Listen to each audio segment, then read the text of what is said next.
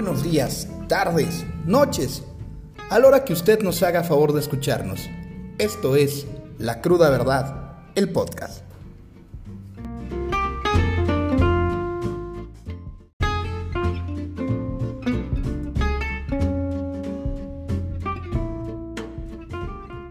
Enanismo Moreno. Los festejos de los simpatizantes del Movimiento de Regeneración Nacional ante la negativa de registro de México Libre son una ratificación tácita de su miopía política, una exhibición innecesaria de su miseria intelectual. Los graciosos homínidos morenos bailaban alrededor del fuego y al sonar de tambores monorrítmicos, eufóricos de que el partido de quien han bautizado con el creativo apodo de Borolas no había conseguido su registro. Sin embargo, estos inocentes primates no se dan cuenta que ese capital, esos simpatizantes de quien tanto repudian, nunca, jamás, ni en sus sueños más húmedos será de ellos. Para los calderonistas, Morena, sus aliados y cualquier persona, animal o cosa que simpatice con la 4T es menos que nada. Su repulsión es inversamente proporcional. Entonces, ¿qué diablos festejan?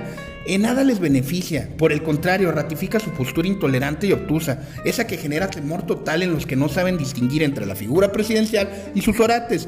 Por otro lado, el fallo del INE no es definitivo. Falta la resolución de la Sala Superior del Tribunal Electoral del Poder Judicial de la Federación. Y dicho sea de paso, al escuchar los argumentos de la señora Zavala, el resultado es de pronóstico reservado. Ojalá y los antropoides con doctorado entiendan que lo que sigue es jurídico y omitan sus campamentos tribales en la avenida Carlota Armero para presionar a los magistrados a que sostengan la negativa de línea México Libre. ¿Se ha preguntado cuánto daño le hace Morena al presidente? Los efectos en Querétaro, seguramente los panistas queretanos están más que felices de que los calderonistas no tengan su partido.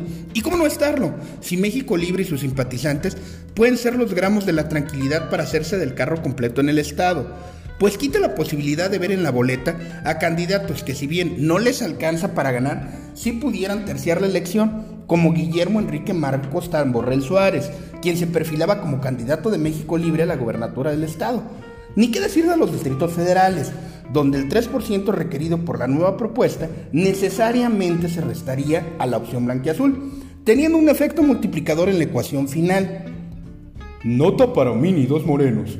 Ningún buen político es mal matemático. Muy seguramente, hoy los azules están con el santo al cielo, pidiendo a Santo Tomás Moro que la sala superior ratifique el veredicto del INE al a hijo desobediente. No vaya a ser que les haga la maldad. Encuestas y más encuestas. Según la encuestadora Massive Caller, Acción Nacional sigue a la cabeza en las preferencias a la gubernatura del Estado, lo cual no es novedad, aunque los panistas no deben ni pueden bajar la guardia y deberían apretar su paso, pues alcanzaron su máximo histórico muy rápido, a un año del proceso electoral, porque si la ciencia estadística no miente, no les queda más que conservar o reducir el margen.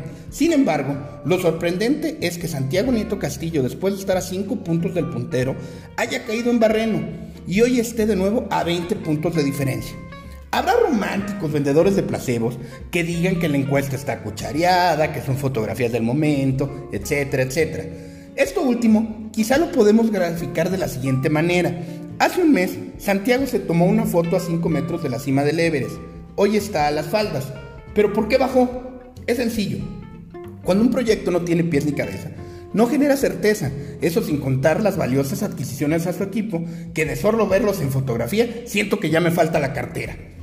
Sin duda, las encuestas son fotografías del momento, y hay fotografías que hablan más que mil discursos. Tener a lo peor del prismo a su lado ya le está afectando al SAR antilavado y su garante anticorrupción.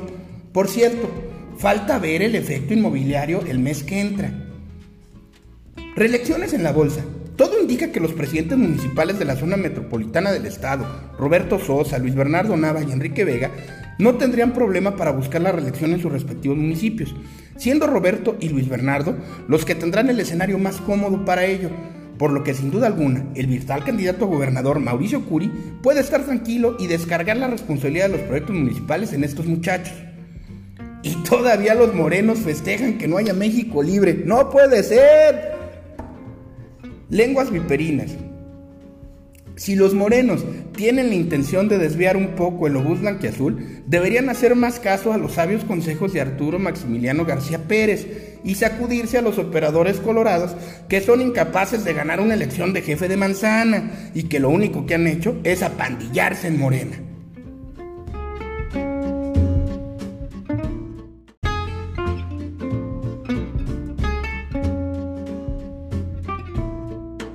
Como siempre, la mejor opinión es la de usted. Y si no le gusta oírme, no me oiga. Hay mil cosas mejores que oír. Le recuerdo mis redes sociales, Twitter, Ale-Olvera777 y Facebook, Ale Olvera.